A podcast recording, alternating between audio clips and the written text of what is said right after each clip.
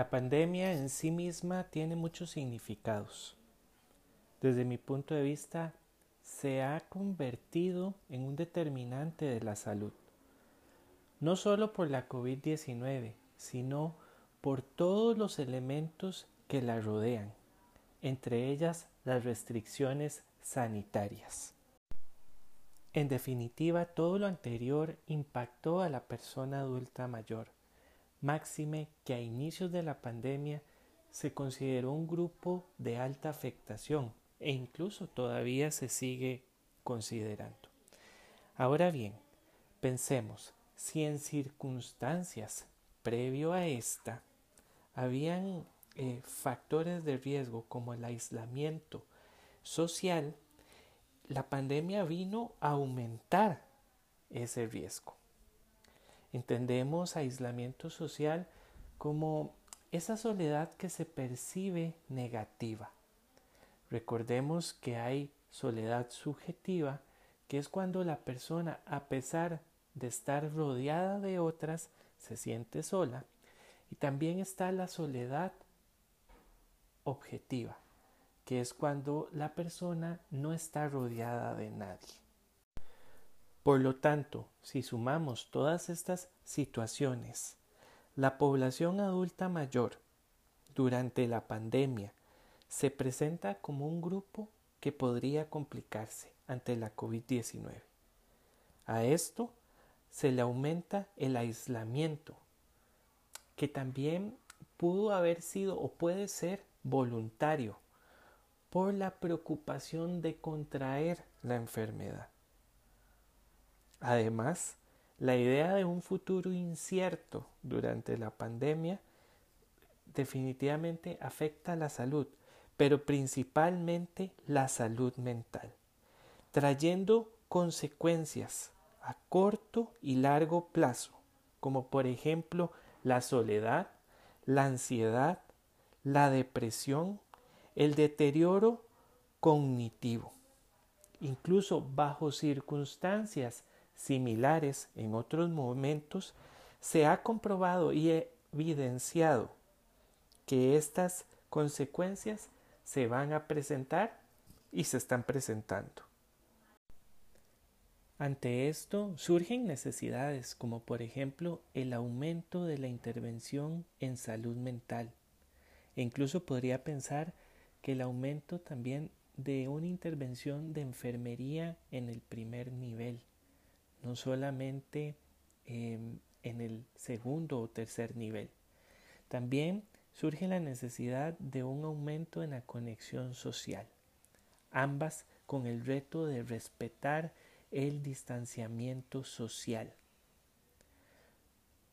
Por lo que podría pensar que en el sentido de la práctica de la enfermería, la pandemia también ha sido una oportunidad para ser creativos e innovadores en nuestro quehacer. En este sentido, resalto la labor que ha hecho el estudiantado, mm, tanto en Costa Rica y probablemente em, a nivel mundial, de reinventarse. Este episodio permite respaldar y justificar lo que han estado realizando en especial con la población adulta mayor. La intervención de enfermería durante la pandemia ha tenido diversos objetivos. Sin embargo, desde la salud mental, de fondo, el objetivo principal ha sido disminuir el aislamiento y la soledad. Estudios han comprobado la utilidad de las videollamadas, las llamadas y los mensajes en población adulta mayor. Sin embargo, no podemos ignorar que existen limitaciones y que jamás van a reemplazar la manera tradicional de relacionarnos. Las actividades en las intervenciones virtuales son variables a lo largo de las distintas sociedades y en función de sus culturas. A pesar de ello, se han identificado dos acciones claves para mejorar la salud mental. La primera acción tiene que ver con las historias de vida, el escuchar, el validar, el estar presentes ante las historias, las narrativas de las personas adultas mayores han sido acciones que permiten disminuir el impacto sobre la salud mental. Otra ha sido la biblioterapia, el utilizar audiolibros, el utilizar lecturas que fomenten eh, o aumenten el afrontamiento y la autoayuda, es otra acción que se resalta, que es clave. Sin embargo, pues es prematuro pensar en que solo estas dos han tenido un efecto positivo. La tarea es poder generar mayor evidencia en los próximos meses y que a partir de la experiencia durante la pandemia se puedan continuar construyendo nuevas intervenciones de cuidado tanto en la salud como en la salud mental. Se han identificado características que garantizan el éxito de la intervención virtual. La conexión es una de ellas y como enfermeros y enfermeras debemos asegurarnos del acceso que tiene la persona adulta mayor, porque esto definirá la línea que se seguirá para brindar el cuidado. Otra característica es la flexibilidad que tiene una intervención virtual. Debe ser abierta, debe estar centrada en la persona y sus habilidades de adaptación.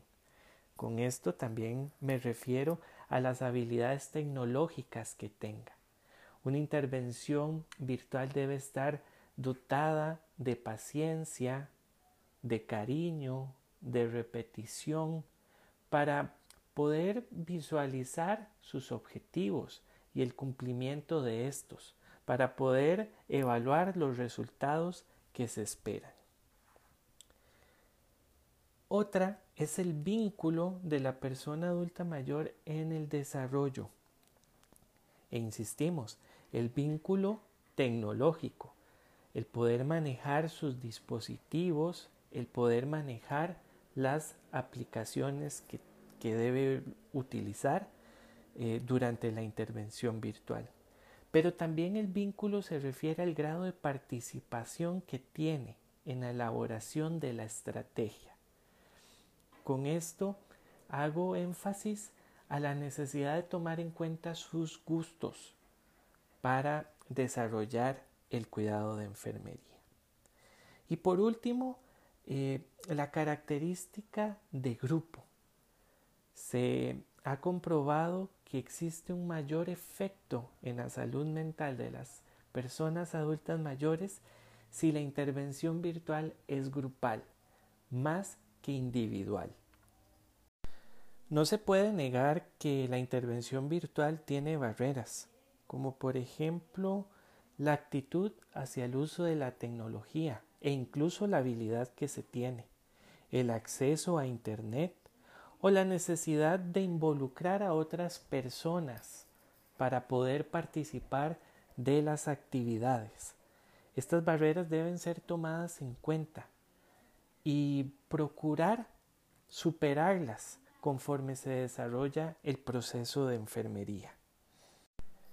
Hay algunas consideraciones que se deben de tomar en cuenta que favorecerían los resultados de la intervención virtual.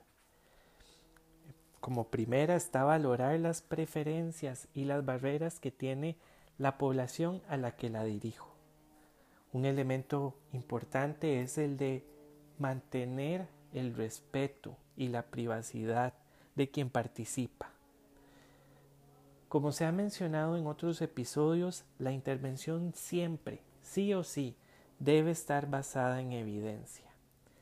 Y debe generarse una oferta variada, una oferta creativa, innovadora, centrada en la persona, para que las personas decidan participar. La pandemia ha generado muchos cambios que han afectado de una u otra forma a todas las personas.